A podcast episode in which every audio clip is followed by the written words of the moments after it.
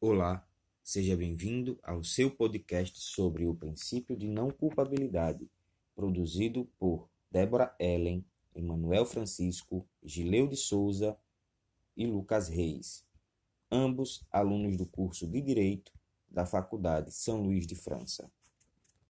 Bom, como havia dito antes no início do nosso podcast, o tema a ser abordado é o princípio da não culpabilidade, mais popularmente conhecido como princípio da presunção de inocência. Quando surgiu o princípio da não culpabilidade ou princípio da presunção de inocência?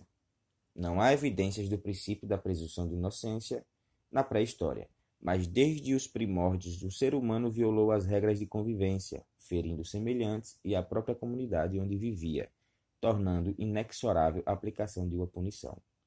Na Idade Média, em evidente contraste com o direito moderno, o indivíduo podia sofrer reprimendas. O princípio da presunção de inocência surge no Estado absolutista do século XVIII, tratando-se, na verdade, de uma resposta do povo contra as atrocidades cometidas pelo Estado. Já no Brasil, pela primeira vez, o princípio da presunção de inocência, vez, o princípio da presunção de inocência é consagrado na Constituição Federal de outubro de 1988, no seu artigo 5 inciso 57.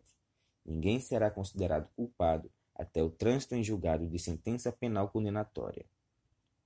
O princípio da presunção de inocência inicialmente destaca-se o aspecto referente ao campo probatório, isso é, na seara do processo penal. Há a inversão do ônus da prova para o Estado provar a autoria e a materialidade de determinado delito, ou seja, o réu não tem o dever de provar sua inocência, cabe ao acusador comprovar a sua culpa. Trata-se, na verdade, de uma forma de equilibrar a relação jurídica que se estabelece entre o Estado, que, com toda a sua pujança, prerrogativas, e o acusado, parte mais fraca da relação, cabendo assim àquele demonstrar de forma clara e inequívoca a existência do crime, a sua autoria e materialidade.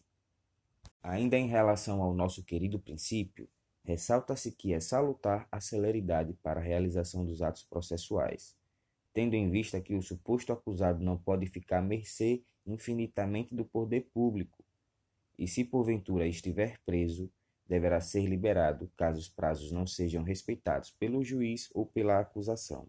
Outra decorrência de extrema importância do princípio da presunção de inocência é o princípio do indúbio pro réu, que significa, em suma, que, ao término do processo, respeitando-se toda tramitação no que se refere às provas, se forem insuficientes ou contraditórias para confirmarem a culpa do acusado, o mesmo deve ser declarado inocente por intermédio de sentença, não sendo suficiente o arquivamento do processo.